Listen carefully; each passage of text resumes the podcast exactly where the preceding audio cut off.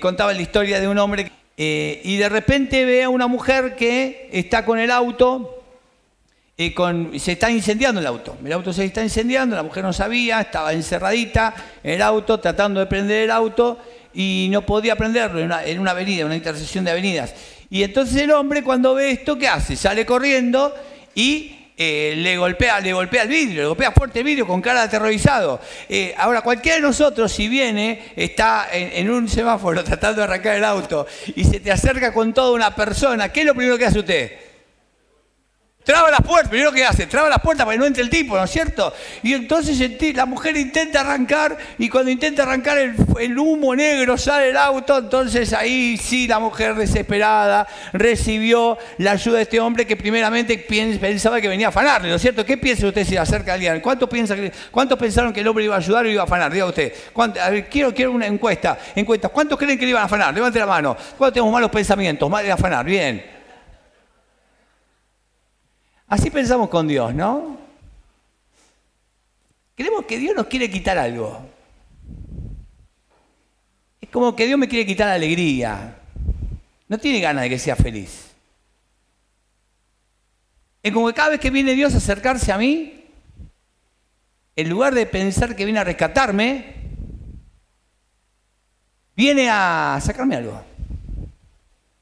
Y me defiendo. Y no quiero que se meta conmigo. Y hay una lucha interior dentro nuestro donde sentimos como que Dios quiere restringir nuestra libertad, ¿no?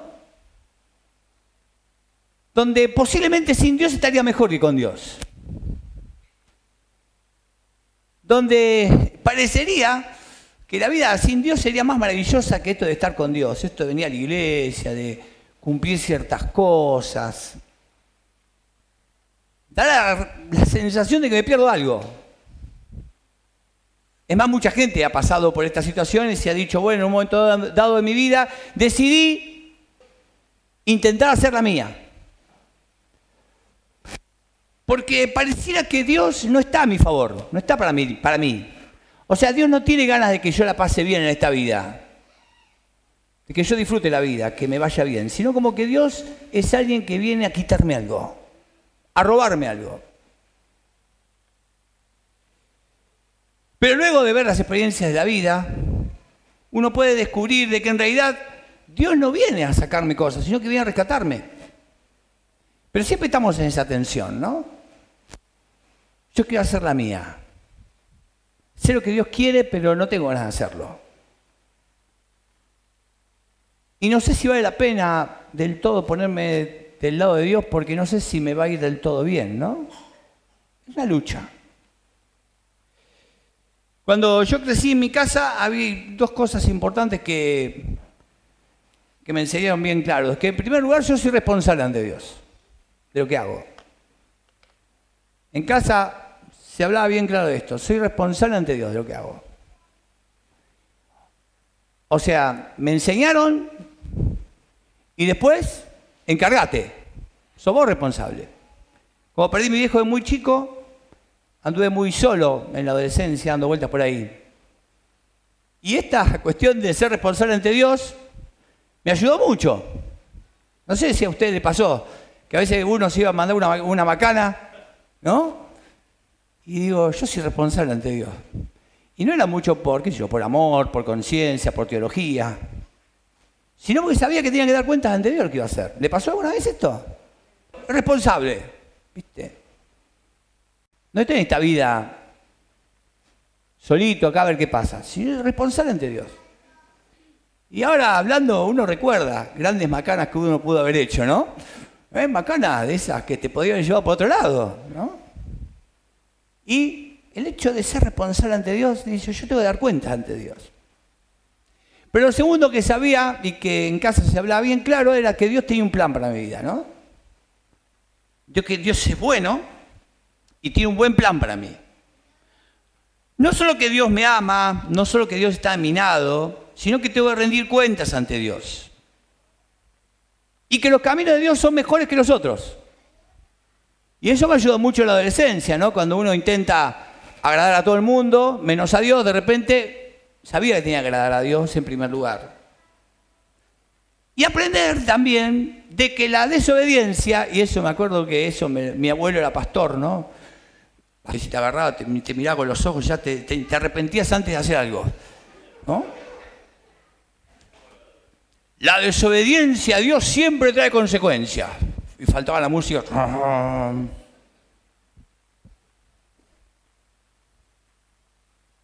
Y la verdad que es así, ¿no?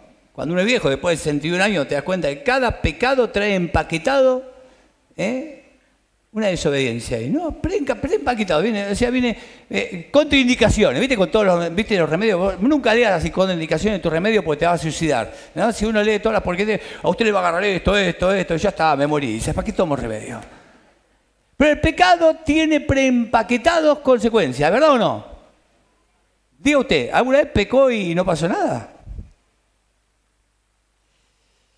Y esto lo podemos ver muy bien en las historias del Antiguo Testamento y por eso estamos en esta nueva serie de mensajes que se llama Tiempo de Reyes, donde vamos a ver eh, algunos reyes interesantes, muy interesantes. Está para hacer todo un año de Tiempo de Reyes, vamos a hacer solamente tres domingos. Vamos a ver algunos reyes del Antiguo Testamento, historias maravillosas que nos ayudan a ver de que cada vez que uno hace algo, tiene una consecuencia. ¿Es verdad o no? ¿Cuántos pueden decidir en su vida a mí me pasó esto? ¿no? Hice tal cosa, ¡pum! se pudrió todo. A veces no se puede todo al principio, ¿no? Pero al final del día, las consecuencias vienen. El primer objetivo en esta mañana es que si vos sos de aquellos que en la medida de sus posibilidades dicen, yo no quiero hacer mi voluntad sino tu voluntad, no soy perfecto, intento hacer las cosas a tu manera, Señor, soy responsable, quiero hacerlo bien, quiero usar el dinero a tu manera, quiero vivir mi matrimonio, mi familia a tu manera, tratar a mi prójimo a tu manera, estar de novia a, tu manera, mis pensamientos filtrados a tu manera. Este mensaje te va a ayudar a, a reafirmar tu fe, a decir, está bien lo que estoy haciendo. Y si medio te alejaste, volver a Él. A decir, Dios, realmente creo. Vamos con esto. A ver, Dios, creo que tenés un plan para mi vida. A ver quién se atreve a decir esto. Dios, creo que tenés un plan para mi vida y creo que tus caminos son, ¿qué cosa? Mejores. Pero el otro objetivo por ahí que tengo en esta mañana es si vos en un tiempo pensaste esto, pero ahora empezaste a vivir a tu manera, eh, creíste que vos tenías razón y te alejaste de él, pero estás viviendo con la sospecha, con la sospecha de que algo tenés que cambiar. Esa sospecha que te dice que tengo que entregar mi voluntad a Dios de alguna manera. Y que la razón por la que necesitas escuchar este mensaje es que sabes que si le decís a Dios, escucha bien esto, algo te va a costar. Algo te va a costar. Algo te va a costar. Pero también sabes de que si no tomas esa decisión, lo que te puede costar es mucho peor. Porque de verdad, Dios está a nuestro favor, ¿no? ¿Cuántos dicen Dios está ah, de mi lado? Dios juega para mi equipo. ¿Cuántos creen eso? Bueno, quiero avisarte una cosa. Hay un montón de gente a tu alrededor que no juega para tu lado. ¿eh? No juega para tu lado. Juega para otro lado. Y que vos a veces por querer, querer quedar bien con este tipo de gente que juega para otro lado, te alejas del que juega para tu lado. Es como que en el Mundial todos los jugadores, en lugar de jugar para Messi, jugaran para Mbappé, se equivocaban de lugar. Pero hizo, tres goles. No, pero el final tenía. Messi era campeón. Muchos periodistas hicieron esto, ¿no? Y me alegro escucharlos luego arrepentidos por allí. Pero te digo una cosa. A veces ni vos estás de tu lado. ¿Escuchaste bien esto? Ni vos estás de tu lado. Ni vos estás a tu favor. Mira esto. ¿Alguna vez tomaste una decisión que vos pensaste que era lo mejor para vos, pero de que descubriste que no tenías la menor idea de lo que era lo que era mejor para vos. ¿Te pasó eso o no? Todos estamos acá, ¿no? Decisiones a las cuales yo dije, esto es lo mejor. Pero después me di cuenta que ni yo sabía que era bueno para mí. Y en este mensaje Dios quiere que te rindas, porque la resistencia es inútil. Vos puedes seguir tu vida, hacer la tuya, pero la resistencia es inútil. Porque cuando te rindas a Dios, vas a tomar mejores decisiones. Y vas a vivir con menos arrepentimientos. Vamos juntos con esto. Cuando te rindas a Dios, vas a tomar qué tipo de decisiones? Mejores decisiones. Y vas a vivir con menos arrepentimiento. Porque todos los que estamos acá nos arrepentimos de un montón de decisiones que hemos tomado porque no hemos escuchado a Dios. Porque cuando entregas tu vida a tu papá celestial, no solamente van a mejorar tu vida, sino que vas a mejorar la vida de un montón de gente que está a tu alrededor. Y vas a poder tener paz con Dios y paz con vos mismo. ¿Viste que a veces no tenés paz con vos? ¿Sentís que tu vida está equivocada? ¿Sentís una insatisfacción? Es por necesitar rendirte. Muy bien, vamos a ver eh, un poquito de historia. Los reyes, ¿cuándo comienzan los reyes? Bueno, Dios había regido a su pueblo por jueces. Era una teocracia, Dios hablaba a través de los jueces. Y Dios levantaba un juez cada tanto, cada 40 años levantaba un juez para volver al pueblo al Señor. Pero la gente de aquel tiempo dijo, nosotros queremos ser como los de al lado, como nos pasa a nosotros, ¿no? O sea, nosotros vemos nuestra quintita y el pasto verde siempre está mejor del otro lado, ¿no? Lo pasaba cuando yo era adolescente, siempre los papás, ¿cuáles eran los mejores? Los de mis amigos, ¿no? Nunca mi viejo era los mejores, todos mis amigos los mejores. Bueno, así somos todos nosotros. El mejor pasto está del otro lado, queremos un rey, los otros tienen rey, nosotros no tenemos rey, nos encanta el rey, pero mira que el rey te va a cobrar impuestos. Hoy estaría bueno eso, ¿no? Mira si ahora dice, es mejor tener un presidente o no tener presidente, y habría que verlo. Entonces, es lo que pasaba. Y queremos rey, queremos rey, entonces eligieron a Saúl después de Saúl vino David, y después Salomón, el reino estaba unido, era todo el reino de Israel, el mapita que usted ve en las, Biblias, bueno, en las Biblias antiguas tenían mapa, ahora ya no tienen mapa, no tienen nada, pero si no busquen en internet el mapa de Israel, pero luego de Salomón el reino se divide en dos, el reino del norte, el reino de Israel, y el reino del sur, el reino de Judá, más o menos en el año 1930 se divide y comienzan caminos eh, distintos pero con los mismos pecados. ¿eh? Pasaba siempre lo mismo, hacían siempre lo mismo, comenzaban a estar bien con Dios, algunos reyes estaban bien con Dios, otros no tanto, Dios levantaba profetas, por eso usted en la Biblia tiene Ezequiel, Jeremías, Miqueas, Nahum, y tiene todos los profetas, porque siempre Dios levantaba algún profeta para explicarle al rey de turno, muchachos, hay que volverse a Dios, vuelva, arrepiéntanse, la palabra de los, profetas es arrepiéntanse, diga conmigo, arrepiéntanse, no arrepiéntanse, estaban por ahí, los metían presos, los acerraban, y los tipos se levantaban, arrepiéntanse, iban por ahí, hoy, hoy serían personajes públicos, que los meterían presos. El tipo andaba, arrepiéntanse. Pero los reyes tenían un gran problema, que es el problema que tenemos todos nosotros. Eran autónomos. Y no rendían cuentas ante quién? Ante nadie. Y nosotros vivimos la vida de esta manera, autónomos. Yo hago lo que quiero, cuando quiero, como quiero, donde quiero, a mí nadie me tiene que hacer. Yo soy rey de mi vida. Nadie me tiene que preguntar nada, nadie me va a decir nada, yo hago lo que quiero. Pero una cosa que aprendimos en todo el Antiguo Testamento y aprendemos en nuestra propia vida es que si te revelas a Dios, esto conduce a qué cosa? Al dolor. ¿Alguno da testimonio de esto? ¿Quiere ver el micrófono? Cada vez que te revelas a Dios, esto te lleva a qué cosa? Al dolor. Por 200 años estos reyes estuvieron, estos reinos, el reino del norte y el reino del sur, estuvieron unidos, hasta que los del norte tuvieron un rey peor que el otro. Entonces Dios envía al pueblo de Asiria para que invada y termina el reino del norte. Ahora, el pecado del reino del norte y el reino del sur era parecido. ¿Cuál era el pecado? Y el pecado era que siempre miraban a los del lado, decían, che, ¿por qué no tenemos un Dios como el del lado? Porque este Dios, Jehová, me pide que trate bien a mi prójimo, me pide que tenga el dinero honestamente, me pide que trate bien a los extranjeros, me pide que haga las cosas bien, se mete en mi ética. No me gusta este Dios. Me gusta más el Dios de allá, que con un par de vaquitas, un par de granitos lo tenemos tranquilito. Mientras morfe el Dios, todo bárbaro. Y eso es lo que pasaba. Los dioses alrededor de Israel, con un par de sacrificios, se arreglaba el Dios. Pero el Dios de Israel era un Dios ético, un Dios que se metía en la vida de la gente, un Dios que golpeaba la puerta, la ventana y decía, te vengo a rescatar. Pero bueno, los reyes se rebelaban, la gente miraba al pueblo de allá y decía, esta cultura es mejor, estos son mejores. Entonces, ¿qué decía Dios? Muy bien, ¿a ustedes les gustan las culturas de, alrededor de ustedes? Vamos a hacer una cosa, les voy a, mandar, les voy a mandar un par de invasiones, a ver, si les gusta a estos muchachos, ya que los ven del otro lado. Entonces les permitía que vinieran invasiones para que les mostraran, así son los que ustedes aman, así son los que ustedes quieren. Y todos nosotros sabemos en esta historia que muchas veces nos alejamos de Dios, empezamos a juntarnos con gente que no amaba a Dios y después nos asombramos de las cosas que hacían, ¿no? Porque una vez que ves las cosas fuera de Dios, te decís, ah, pucha, esto no es lo que yo quiero. Porque lo que nos atrae inicialmente, eventualmente nos ataca. ¿Y el pecado funciona así o no? ¿Hay algún pecado feo que usted hizo en su vida?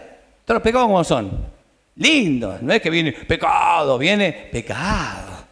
Entonces vuelve el pecado, te gusta y después te trae la consecuencia. La historia nos cuenta de que en el final de los reyes de Israel, una gran guerra entre Babilonia y Egipto, que eran los poderes de aquel tiempo, Babilonia gana, y pone un rey que se llamaba Joaquín, que era un rey títere, que lo puso ahí muy jovencito, para que estuviera en Israel. Estamos hablando de los últimos reyes de Israel.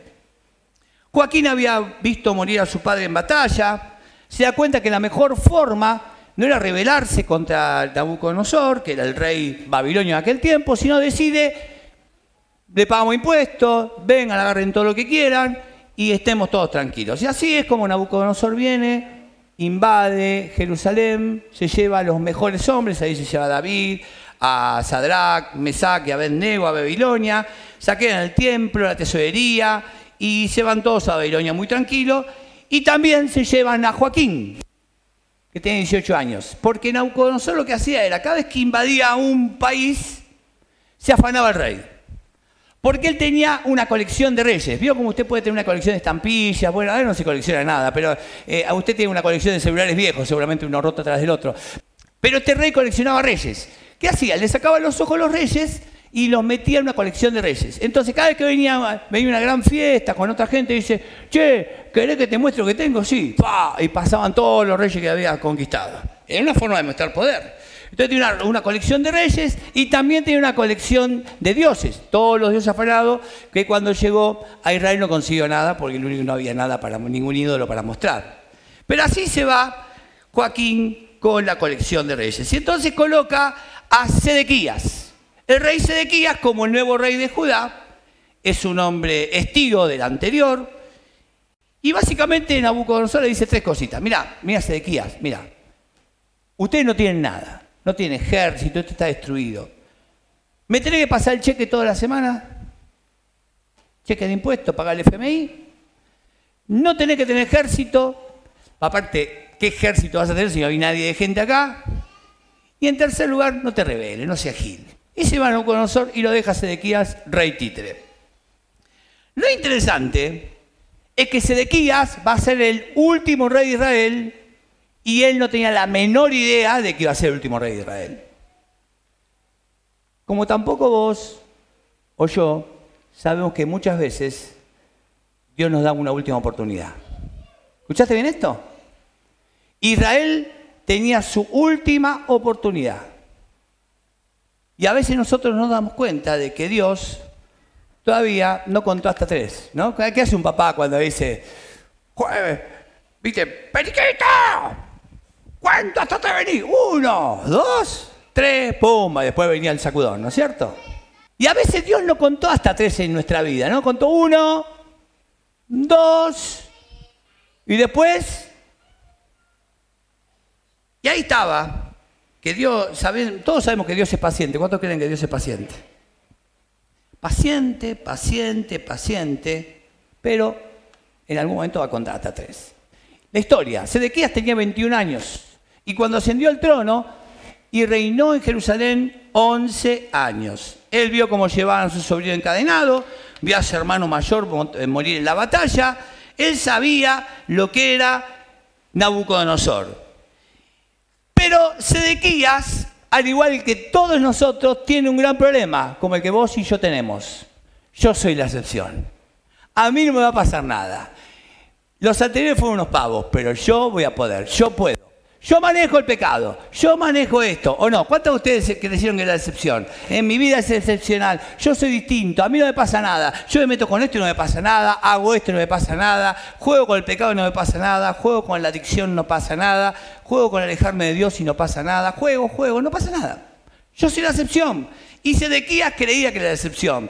Y entonces dice el relato que hizo lo que ofende al Señor, su Dios, y no se humilló. Diga esta palabra, no humilló. Y este es el gran problema que tenemos todos. Ante el profeta Jeremías que hablaba en nombre del Señor. Sedequías, en vez de guardar la ley de Dios y de restablecer el templo, hacía lo que quería. ¿Cuál es el gran problema con las decisiones? Es que las personas humildes toman decisiones de qué tipo? Humildes. Y las personas orgullosas toman decisiones orgullosas.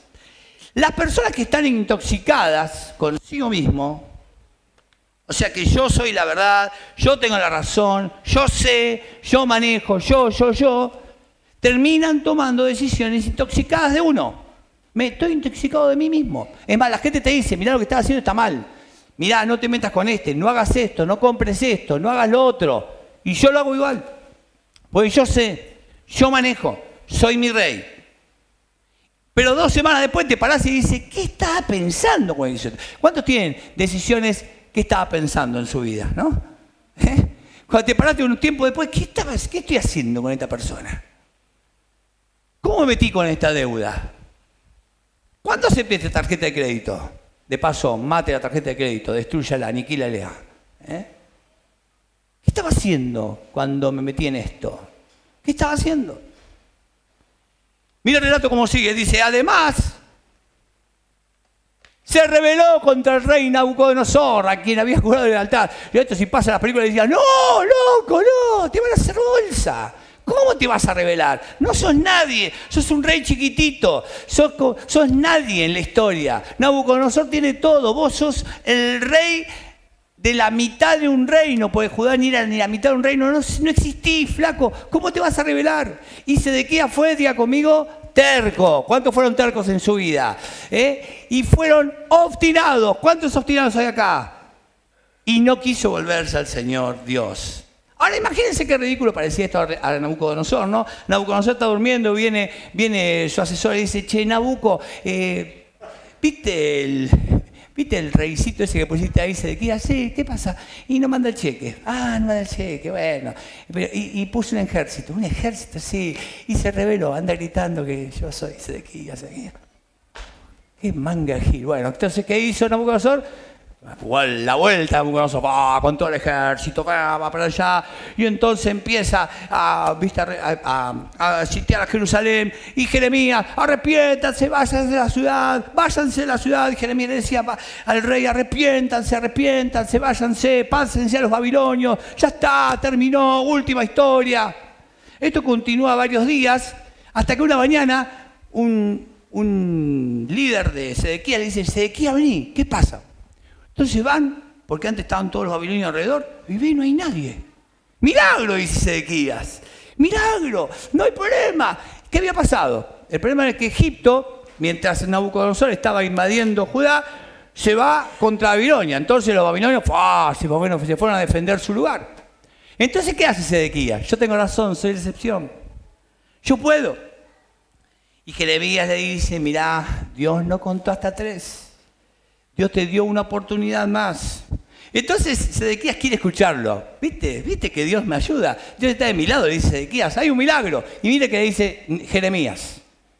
Así dice el Señor. El que se quede en esta ciudad morirá de hambre, por la espada o por la peste. Elegí la que quieras. Pero el que se pase a los, a los babilonios vivirá. Se entregará como botín de guerra, pero ¿qué va a pasar? Salvará su vida. ¿Qué hizo Sedequías? Es lo que hacemos todos nosotros cuando una persona te dice algo que no querés escuchar. ¿Qué haces? Lo bloqueó. ¡Pah! Lo dejó de seguir. Morite. ¿eh? Sedequías, chau, lo metió en una cisterna. Y Sedequías seguía con la suya, seguía muy tranquilito, pero otra mañana vienen, le golpean. Eh, Rey, ¿qué pasa? Vení, vení, mirá. Nabucodonosor había vuelto. Le habían ganado los egipcios y ahora volvía a terminar la historia. Y Nabucodonosor no atacó Jerusalén, sino que la sitió. ¿Sabe qué es un sitio? ¿Eh? Esperar que la gente se muriera de hambre. Entonces no dejó entrar a nadie, no dejó salir a nadie, y la gente estaba allí adentro. Y dice que en el noveno año del reinado de Sedequías, a los diez días del mes décimo, Nabucodonosor, rey de Babilonia, marchó con todo su ejército y atacó a Jerusalén. Acampó frente a la ciudad, construyó una rampa de asalto a su alrededor. Mientras estaba esperando esto terrible, ¿con quién crees que eh, Sedequías fue a hablar de nuevo? ¿Eh? Con Jeremías. Ya lo habían sacado de la cisterna, estaba en el patio ahí de la guardia. Y Jeremías le dice a Sedequías, así dice el Señor Todopoderoso, Dios de Israel, si su majestad, diga conmigo, se rinde, y eso es lo que espera Dios de esta mañana de vos, ante los jefes del rey de Babilonia, salvará su vida. Y esta ciudad no será incendiada y su majestad y su familia, ¿qué va a pasar? Virán. Y eso te puede pasar esta mañana. Vos podés, tenés una oportunidad que Dios te da de arrepentirte y de salir de donde estás, arrepentirte, o, pero si no se rinde, o sea, si te vas de acá escuchando este mensaje y te vas a tu casa haciendo lo mismo que estabas haciendo y no tomando ninguna decisión, ante los jefes del rey Babilonia, la ciudad caerá bajo el poder de los caldeos, será incendiada y usted no tendrá escapatoria. La resistencia es inútil. La resistencia es inútil. Y en esta mañana Dios te dice, estoy contando hasta tres en tu vida. Por supuesto, Sedequías no hizo esto. Y dice que la ciudad estuvo sitiada hasta el reinado undécimo de Sedequías. Nadie entraba y nadie salía por dos años. ¿Escuchó bien? Dos años. Donde la comida terminó, donde el agua estaba podrida, donde había enfermedad y había ratas. A los nueve días del mes cuarto, esto para mostrarte que esto es un relato histórico, no es en algún momento, en algún lugar la galaxia lejana, estos son relatos históricos, esto es eh, verdad histórica. Cuando el hambre se agravó en la ciudad y no había más alimento para el pueblo, se abrió una brecha en el muro de la ciudad, de modo que, aunque los babilonios la tenían cercada, todo el ejército se escapó de noche por la puerta que estaba entre dos muros junto al jardín real. Ahí se fue Sedequías, abandonó la ciudad. Pero el ejército babilonio persiguió a Sedequías hasta alcanzarlo en la llanura de Jericó. Sus soldados se dispersaron abandonándolo y los babilonios lo capturaron. Entonces lo llevaron ante el rey de Babilonia que estaba en Riblá. Allí Sedequías recibió su sentencia. Ante sus propios ojos degollaron a sus hijos. Y esto fue lo último que vio Sedequías en su vida. Porque después le sacaron los ojos, lo ataron con cadenas de bronce y lo llevaron a Babilonia a ser parte de la colección de reyes de Nabucodonosor. ¿Te suena esto en tu vida? Cuando uno se revela, cuando uno hace la suya, siempre sufre las consecuencias. Dios hizo todo lo posible por conseguir la atención de su nación. ¿Por qué?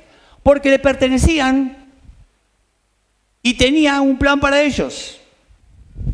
¿Por qué estamos reunidos acá en el nombre de Jesús? Porque Israel en el plan de Dios fue la clave para que naciera Jesús como descendiente de, todos estos reyes de Israel y fuera aquel que trajo salvación. Estamos aquí por toda esta historia del pueblo de Israel.